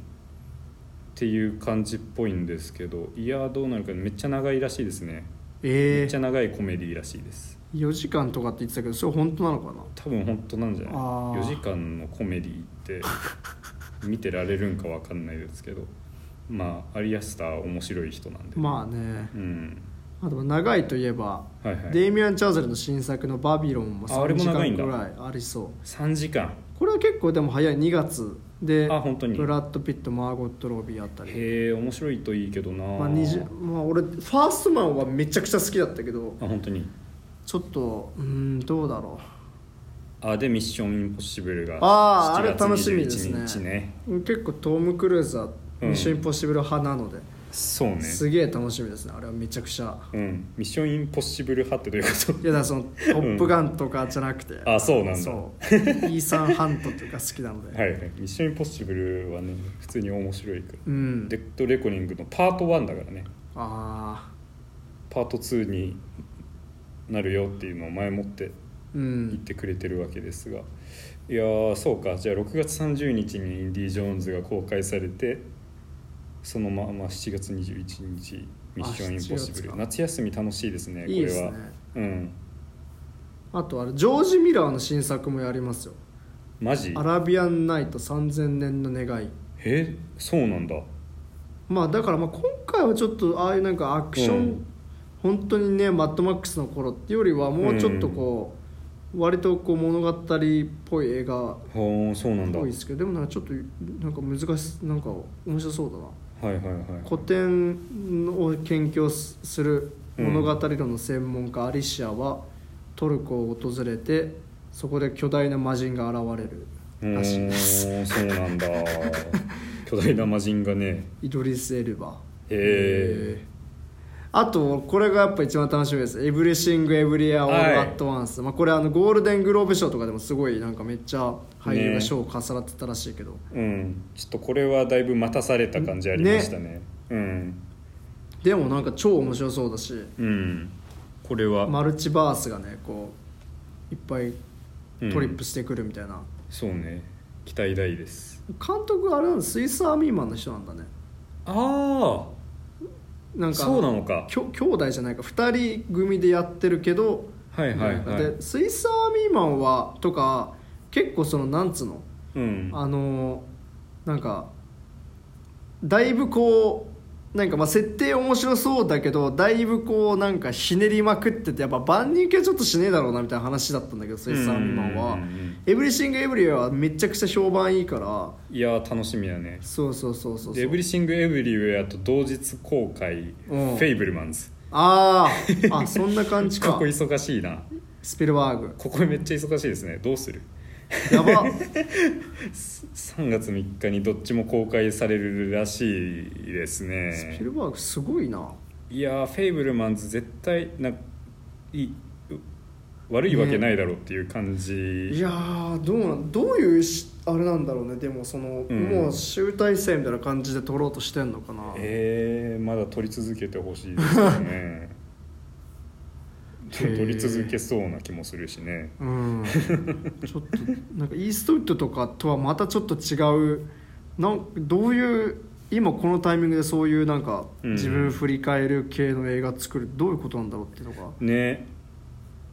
なんかねうん、まあ結構映画監督がみんなそういうの撮りたがる傾向 はローマあたりからねスあピるんですけどルバーグどういう感じなのうんかちょっと気になるな、スピルバーグはねスピルバーグが映画なんで ねああとあれですねえっと2022年のうん、パルムドールの「逆転のトライアングル」っていうやつがあああれ2かあ月の23に公開になりますあれだよねあのあのあのあのザなんだっけザ・スクエアザクエアうん思いやりのなんちゃらみたいな、うんの監督がうんまた撮ってるってあそうかすごいことだよねフレンチアルプスあとれかも確かパルムドールそうだよねだったと思うからうん逆転のトライアングルすごいですねこれもちょっと見たいなというふうになっているあとあれも面白そうですあのうんマーティン・マクドナッツリービルボードあのはいはい監督脚本の最新作でうん「イニシェリン島の精霊」っていあうああれそうなんだへそうそうそうそうそうえマーティン・マクドナルドこれは結構はい1月だねあ本当だねあーこれはそうかちょっと楽しみなだんなかまたうそういうマークしてなかった脚本が変わってる感じなのかなえー、ねどうなんだろうマーティン・マクドナー俺あんま見れてないんだけど結構評判いいですよねまあスリービルボードがね昔のとかもなんか昔のはもうちょっとこう軽いアクションコメディって感じっぽいけど、うん、うんでも面白いらしいんですよね,、ああそうかでもこれも想像しえない衝撃的な結末とか言ってるからまた2点3点するんだろうなってそうか感じだスけリービルボード以来なんですねそんどであそっか確かにへえそうかい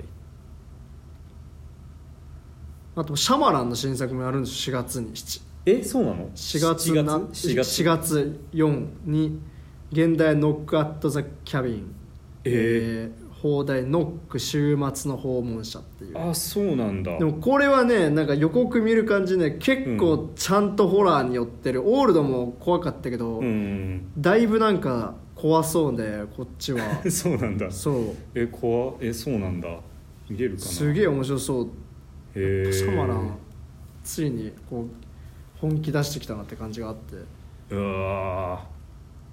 ー本当に うんディーブ・バウティスタ主演だしねあの、マ ジでデイブ・バウティスタが主演うん、割すごいなと最初に名前書いて、まあ、家族うがん体感する、まあだからオールドとかと一緒だけどああそうなんだ、うんえー俺オールドは結構惚れ惚れしたんでね、うんうんうんうんうんあサム・メンデス新作やるんだああなんとか東大のやつエンパイア・オブ・ライト」へえ2月23日あそうかでも3面でそうかそうだね1917 1917以来だまねたあれなんですか撮影はすごいのかなどうなんだろうね1917俺すごい好きだった、うん、まあ、007とかねね撮影がかっけえんで期待しちゃうな、うんあでもロジャー・ディンキス撮影だまたああじゃあいいでしじゃょあう撮影はすごそう 問題ないでしょうもうその2人の映画が見たいって感じになってるし ねあと4月7日に「うん見上げた空に何が見える」って、あのおうえっと2021年に、うんあの年末会でおまけ参加誰かがあの紹介してくれたあのグルジアのはいはいはいはい映画でそのえなんか脚本が全く予想外みたいな感じでその黒沢清とジム・ジャーム氏を足したみたいな感じのこと言っててへえすげえ面白そうだなと思ってだからその東京国際でやったやつだからその、うんなんかなんかなかなか見れなかったんですけど、うんようやく単館上映されるみたいで絶対これ行きたいなと思っあて本そうなんだ何月って言ったこれ4月4月かへえいやいやいでやクリインディ・ジョーンズが6月にあって「うんシンポシル」も7月にあるとうんで結構なんか超大作をあでも「デューン」もやんのかな今年頑張ってあそうだね「デューン」今年もしかしたらパート2公開かもはいはいはいであともしかしたら今年公開かもなのがあれですね「スパイダーバース」ですねあスパイーダアークバーロスス・はザ・スパイダーバースみたいなそうそうそうねえあれも結構久々にって感じだけどうん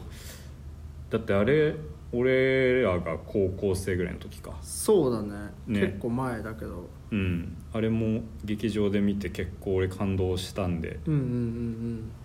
見たいですね吹き替えがいいんだよなまたあれなのかなクリストファー・ミラーとかも関わってんのかああなんじゃないあじゃ多あ分間違いなうんいな、そうえー外さないからねマジかえー、面白そううんじゃあ意外となんかデカめの映画多いですねなんか2023年はああそうかそうかもねあとあああれだルカ・グアダニーノのあボーンズボーンズオールこれも結構早い2月ぐらいこれねちょっと楽しみだな、ねルカ・グアダニーノはうんあサスペリア見逃してたこれのも見てないな見ないとようかねなあとポール・バーホーベンの新作もやるしねあそうな「のベネデッタあ」これもなんか問題作っぽいけどすごっえなんか新作じゃないと思った わこれ なんか作られたのはちょっとうん1年、2年ぐらい前だけど公開はようやくってそうな感んじでだす、ね、へえポール・バーホーベンねあとその日同時に公開が始まるのが「別れる決心」あのパク・チャヌクああなるほどへえちょっとここら辺も忙しいここら辺も忙2月忙しい2月 ,2 月忙しくなるな1月にもうちょっとやってほしかったんだ 2月こんな1月1月ね、まあ、ノースマンどうだろうこんな何もなかったんだっけ1月去年去年の1月はもうねまあ、スパイダーマンスパイダーマンがスパイダーマンでもそうかでもイースト期とかもあったしな結構渋滞してましたね1月去年はねこんなに閑散としてるとつまんないななんかね、うんノースマンが大玉かって感じもちょっとす るし、ねノースマンかってなるしなうんうんまあアネッティラジオとか出てるけどねうんうんあでもその名を暴け C セットとかねああはいはいはい C ちょうセどやッっトてねまあワインスタイン問題をちゃんうんと映画にしたって感じっぽくて、まあ普通にこれは見たいなと思ってるけどうんうんうんうんうんそんぐらいですかねなんか1月はそうだねなんか配信系とかでもそういうのちょっと分かんないか何か配信今後すそのオリジナルとして作られるのかとかはああそうなんだよね配信ってちょっと追いづらいんだよな、うんどういう風になってるのかうんちょくちょく見ていくしかないか、うん新作棚をねではこんなのが来てるわっていう風になったらうんうんあ皆さんもこれ見てよとかあったらうんまあそうだね言って配くだ信さいねとかちょっと教えてほしいなうんちょっと俺らも拾いきれなかったりするんでそれこうそん今年のランキングにこれ入れそうだぞって思ったらねそうだねちょっと早めに教えてもらえるとうん嬉しい、嬉で見るすんであーダーレン・アロノフスキえマジーが「ザ・ホエール」っていうのそういえば今年4月にえ嘘出しますね誰アラノフスキーって何マザー以来、マザー以来映画としてはうん A24 らしいよえー、うんあしかも公開決まってるああこれかなんか見たことあるなうんうんブレンダン・フレイザーがなんかすごい特殊メイクでみたいうんうな、へんえそうこれもちょっとニュースで見て気になったなへえちょっと面白そうだなうんあとすげえこれなんか結構俺の趣味寄りなんだけど「ザ・スーパーマリオブラザーズ・ムービー」っていうのがああーそれついにやるんだはい、4月28日に上映決定しまして、去年えこれーアニア・テねイラー・ジョイとかのやつだねそうアニャ・テイラー・ジョイがピーチ姫でマリオはクリス・プラットっていそうれアニメなのかなアニメアニメあそうでアニメでまああれですねイルミネーションっていうその、あはいはいあイルミミネニーオションンとスかタジオなんだそうそうそうシングとかねそうそうそうそうそうがやってるのが、えー、このマリオでやるってことなんですけど映像とかねもうちょいちょい出てるんだけどすげえよくて、うんのゲームのマリオ好きには結構たまんないディテールがたま詰まってるっぽいんですけど、へえそうねえこれは割と嬉しいニュースですクッパ役のジャック・ブラッククッパ役にジャック・ブラックなんていいに決まってますからへえ、うんどういうことなんだろうええそうなんかマリオがイタリアなまりじゃなくていいのかみたいな話とかはあったー、んはでいすはけいどはいはいはいうんまあまあまあへえそれも4月なんだへそうまあこれはちょっと見ないわけにいかないなって思ってます ねえなるほどちょっとなんかでもなんか大味な感じがするななんかちょっなんかお味だねと ねなんか全体的にあ宮崎駿ねあ復活しましたねーついに決まったん ですかはい、えー君たちはどう生きるか」はいはいはいは監督脚本宮崎駿、えいーそれいつぐらいだ、これ7月14日らしいですあーよでも完全に決まってるなうんいやこれはちょっとどうなるか作品がどうなるかわからないですけど、うん引退しなかったのはなんか嬉しくなりますね風立ちぬからそうかよくやくかそうでなんかやっぱりジブリに宮崎駿がいないとちょっと映画が弱くなるなっていうふうなのをちょっと感じたんですよね、ううんん、だから帰ってきてどんな映画撮るのかはすげえうん興味あるえでもスタジオジブリ自体なんかさ、うんあったなんか去年一昨年とかなんかあったあ去年一昨年とかは動きはそんななかったんじゃないっけあったんだっけアーヤと魔女が最後ぐらいかそうだねそれもレッドタートル、うんだからだからやっぱその宮崎駿引退風立ちぬあとかぐや姫だから高畑勲うんうん以降はちょっとそんなにコンスタントには作ってないよねそうだねうんレッドタートルとかが多分割と最後の方だからうんうんうんうんそうだから急に復活が決まって、 うんまあ、結構みんなびっくりしたよね それに関しては うんやるんですかっていう風になったけどえー、でも見ようかなうんなんかどうなるかだよねうんうんうんうんジブリなちょっとあの、うんなんかさそのいろいろまあここまでさすがにみんな言ってるとさみなんかうん改めて見返そうかなとは常に思ってんだけどまあ、はいはいはい意外と配信とかもないしねそう配信がないからねちゃんとレンタルしてみなきゃいけないんで、パッと見る見ようって思った時に見れないってのはあるんですけども、うでもなんんか、見見ようかな「思いひでポロポロ」とか面白そうだしああねそういう海が聞こえるとか見てないんだような、ん、うん昔見たっきりだからちょっと見たいですねそうそういうのちゃんと見返さないとっていうふうに思ってる、いいですねうんなんか2023年はラジオははいどうしましょう、 2023年のラジオの抱負ですかあ抱負みたいなの言ってたじゃん毎年言ってたねどうしようかてか去年の抱負が何だったかマジで覚えてないけどななんかちゃんと言ったよねなんかさ割と一人ずつ抱負発表みたい なさ何にも覚えてないけど何の何の記憶もないわうん言った言った気がします まあいいか抱負まあ今年はラジオエイティーンスマジでまあどうなるんだろうやつらが帰ってくんのがやつ9月とかそうだねうん楽しみだな帰ってくんの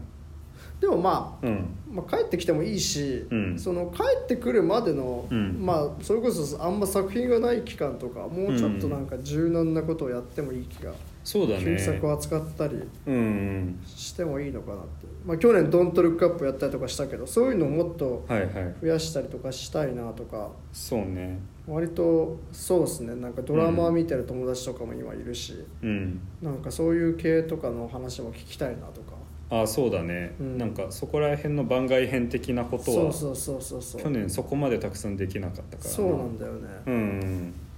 そうですねうんまあ、ハミルトンとかもあったんでね、うんうんそういうのをもっとやってもいいのかなやりたいやりたいうん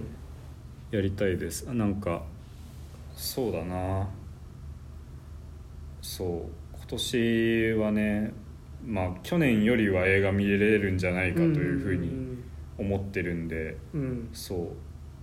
ちょっと時間を取ってやっていき時間をたいと作りましょう頑張ってころではありますうんえー就活が ね始まっちゃいますよやだな最悪だなまあでも逆うんにそうね就活だからま あ、うん勉強と違ってまあ、うん就活終わった瞬間に映画見に行くことは可能なわけでそうだねうん終わったってなればねうんとかうん、そう面接の後に映画行くとかもまあ別にありっちゃありかなああなるほどね、うんはいはいはいはいはいってなるとまあもうちょっとなんかこう、うんまあそういうので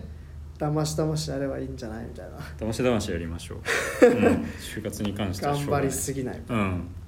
ねやまない程度に、そうですうねん、精神の健康が第一ですうん、うんラジオも映画もそうですねあとは俺意外とまあ俺もサークルも終わったしまあ、うん割とちょっとあれだからそのまあ映画新作映画もそうだし、うんなんかコンテンツをもうちょっと需要したいなみたいなドラマとかさ、はいはいはいはいまあ旧作とかもさああめっちゃわかるそうなんとなくおすすめされてめっちゃ見ていと思いつつ見れたやつがやっぱ多いから、うんまあ、大学生学部生は一応これで終わりっていうのもあるかうら、ん、そう時間があるうちにねそうそうそうそうコンテンツそをう摂取しそてうそうそう感性をっていうふうにはそうそうそうそうめっちゃ思うななんかね、うんおすすめされて、うんだドラマだよねドラマ見たいなとかすごい思ってて、はいはいはいはいうんそうねドラマとかねあと俺はねまあこれ本当に俺はって感じだけどインディーゲームあが結構触れてなかったやつが多くて、で結構年始あたりに時間があったんでちょっとずつやったりしてねあうんいやインディーゲームは楽しいです本当にうーんえ映画みたいの結構あるかあらあうんでもインディーってことはねそのなんか自習そう制作ね自主制作なんだけどなんかゲームの CG とかね結構今すごいんでへうんなんかそう本当にね俺ラジオエイティーンスにねみんなにやらせたくなってるゲームはすげえあるんだあよねマジ、いやうん別にそのやってもや企画としてやっても、そうなんかちょっと全然いいけど俺のスイッチでも貸してやらせたいなっていうふうにあスイッチでインディーゲームができるあそうスイッチはねあのインディーゲームをやる機会としてすごい優秀なんですよ、へうーん、手元でできるしそうそれはなんかインディーゲームのうんソフトをオンラインで買うってことなの、あそうだねあーそうオンラインで買ってやったりしてるんだけどそう年始にねそれこそ俺角田にこれやらせたいなと思ったのがあって ありがとうございますなんかねそう「ザ・ファー・ローン・セイ」ファーかな「ファー・ローン・セイルズ」っていうやつなんだけどなんあかーファーロンセイルスうん、そのまあゲームの内容としてはそうんの船のメンテナンスをしながらずっと右に行くっていうへだえけのゲームなんだけどすごいそれこそ景色がはいはいはいなんか閑散としている感じ SF そうそうあそあうでそもうそう本当だ映画っぽいの確かにそうそう引きの絵本当にになんかポそツンうとあるみたいなロードムービーみたいなはいはいはい感覚に近いけどやってる感じとしては本当にただ移動するだけのゲームなんですけへど、えうん、その物語の起伏とか体験する感じみたいなのはね本当に一回やってみてほしいへ えでも一応なんかおなんだ起承転結っていうか終わりがあるみたいな感じああるるんだけどセリフないし、あうー、ん、言葉すげえなもかっこいいなほぼない、うん、デニー・ビルヌーブみたいな感じじゃそんうヴィルヌーブみたいで、えー、あーいいですね、うなんか閑散とえー、いいね荒涼としたもうそうデそうィスそトうピそアう SF っぽい感じがうん、これなんか本当一日一回じっくりやったら終わるような短いいゲームなんでそうこういうのをねへえラジオのみんなにやってほしいっていうふうに思うことはたびたびああそうなんだうんこれはその何そのなんかうん映画館とかでなんかそのでかいやつもあればミニシアターの映画も頑張って見るみたいな感じで、うんゲームがいっぱい溢れてる中でこういうなんかマイナーだけど面白そうなやつをディグルってことなのかあそうだねあー本当にそんな感じなんなるかほどね本当に任天堂とかソニーとかが出してる面白いゲームがでかいゲームがある中で個人が作ってるこういうのをへね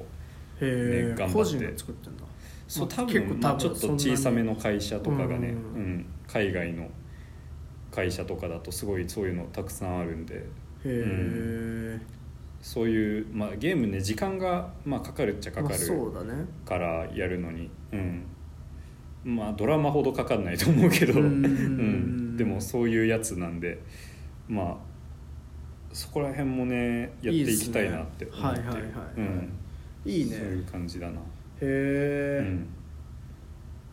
えー、面白そうそうかまああらゆるねコンテンツをねそうだねちょっとコちゃンんテとンツを摂取したいね摂取したいうんやっぱ摂取してる人してるしねなんか話題になったやつ一通り全部見てるとか触れてる人多いからうんそういう人になりたいですね今年の目標はいいねうんたくさんコンテンツを摂取するという ことでうんそうだなそんな感じですねうんうん頑張るかはい2023年頑張ろう、ん、映画あじゃあ次回やつあそう次回どうよしようか今日が1月13日うんボーリングポイント見れんじゃんボイあそうなのアマプラレンタルで見れるらしいあ本当別にレンタルぐらいは全然ねしてもいいですしボーリングポイント なんか評判はめっちゃ割れてるけどな一発撮りのね好きな人はめっちゃ好きだし、うん嫌いな人嫌いってあとそこまで総合評価は芳しくないけどアムステルダムとか見たいしなあディズニープラスに来たんで、ディズニープラスなんかラジオとかディズニープラスでそれ見れんだみたいなやつ、うんなんかあったよね時々そうそうそうメールとかでこんなんあるんだっていう風になったよねディズニープラスかまあいいっすねナイトメアアリーとかああナイトメアリーね見てないよねうん、見てない見てないまあ、ちょっと見たい気もするけどうんあーディズニープラスのねホラーで「バーバリアン」っていうやつとかあうーあんーいいんじゃないちょっとこういうのもありだねちょっと俺これは見逃したなって思ったやつだったからなんか向こうではとんでもない評判高いよね確かあそうなんだ多分バーバリアンとか、うんスマイルとか、はいはいはい、あの辺は多分もう海外ではもうなんかもう大ヒットしたもう、えーえーホラーなんだけどそうなんだこっちではこんなに目立たないのにいやまあちょっとみえ見たいかもバーバリアンありですねディズニープラスアマプラあ UNEXT とかでも見れんのかうん大体どこでも見れそうな、まあお、ちょっとアマプラと UNEXT はレンタルがかかるけど、うんでもいいっすねうんバーバリアンありかもでなんか山下とか見たみたいに言ってなかったっけそうねなんかそういう系でうん、 1年始めるのもありですねうん、うんあもう1年始めるそうかうん景気のいいやつがいいかな確かに怪獣なんかない一か気なにそうアバターとか始めるあまあアバターは全然やってもいいしねもしかしたらうん海外勢も収録に参加できるかもしれないし、アバター2という手は存分にありますね景気もいいか景気いい映画が見たいななんかパーッとねしたやつで1年始めたい気持ちはあるうんうんえーどうしようどうしようか決まんねえな全然ルーレットかルーレットいいよルーレット何にしますしたらえー、どうしようかなんかどうしようかなはいやってるやつでアバターとうん「すずめの戸締まり」とかはさすがにもう無理どうなんだろう「すずめの戸締まり」上映館を見ます今あとまあ今度なノースワンとかはまあ入れてもいいっちゃいいけどそうね来週公開かうんノースマンは、まあそんぐらいなら全然いけるしねえーっとああでも「すずめの戸締まり」だいぶやってるなあまあいいよ「すずめの戸締まり」でも「すずめの戸締まり」も俺は見たいです俺もまあ新海誠うんなんか「君の名は」以降見てなかったからもうせっかくなら見ようかなありありありじゃあ上映中のやつを「すずめの戸締まりアバター2」アバター、ウェイ・オブ・ウォーター、はい。スズメの戸締まり、あと、配信系で、はいあ、まあ、次回、今度やる系でノースワン。ああなるほどねうん。ノースマン導かれし。で、配信系で、どれするあマイブロックマリコとかちょっといい気がしたけど。マイブロークンマリコも見れるもんね俺も原作読んでるんでえ、マジうんマイブロークンマリコはえ、どうしよどうしようか えっう。ないな、今年はもう、いい作品が。 ディズニープラスネフリオリジナルとかないのかな、まあ、見れないかと俺が見れないけどまあ上映中とかだったらいけるけどねホワイトノイズホワイトナイツはやんない方がいいと思うわけわかんない感じになる気がすえじゃあどうしようるうんあアムステルダムパートしてんのかなああんましてなさそうじゃないあんましてなさそうだよねこのレッサーパンダキャストの豪華さであレッサーパンダ全然もう一回見てやってもいいなえレッサーパンダにしようからなんか予告編見たら面白そうだったしはいはいはいあれはパーッとしてるしねえレッサーパンダいいよまあ1年ぐらい前になっちゃうけどんああでも全然いいですよじゃあそこ4の原因明枠るい私時々レッサーパンダ語りがいあるしね多分うん、じゃあルーレット回します、はい1枠アバターウェイ・オブ・ウォーター、はい2枠スズメの戸締まり3枠ノースマン導かれし復讐者はいで4枠が私時々レッサーパンダこれはディズニープラスで見れますはいということでまあね段になるんでしょはいう今ルーレット回ってますどれでもいい感じするなどれでもいいいいな、うんお1枠アバターウェイ・オブ・ウォーターいいんじゃないでしょうか、まあアバターでいいか、うんまあアバターキャメロンだしうんはい、まあ留学組もいけそうだしねうんノースマンンはノースマンノースマンもまあまあまあまあ公開してからちょっと評判を見ましょうかそうだね、うんそうしようんうじゃあアバターちょっとやるかそうねちょっと頑張って留学組も来てほしいですねうん、ではい年末見逃したよって方も見てたよっていう方もねうんアバター感想を送っていただけると嬉しいです、うんうんうんうんパート始めましょうはいいいんじゃないでしょう新か年、映像綺麗そうだしうんうんうんじゃあそんな感じかなはいはい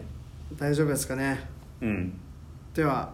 2023年ももうよろしくお願いしますお 願いしますラジオエイティンス頑張っていきますのでえーね聞いてやってくださいはい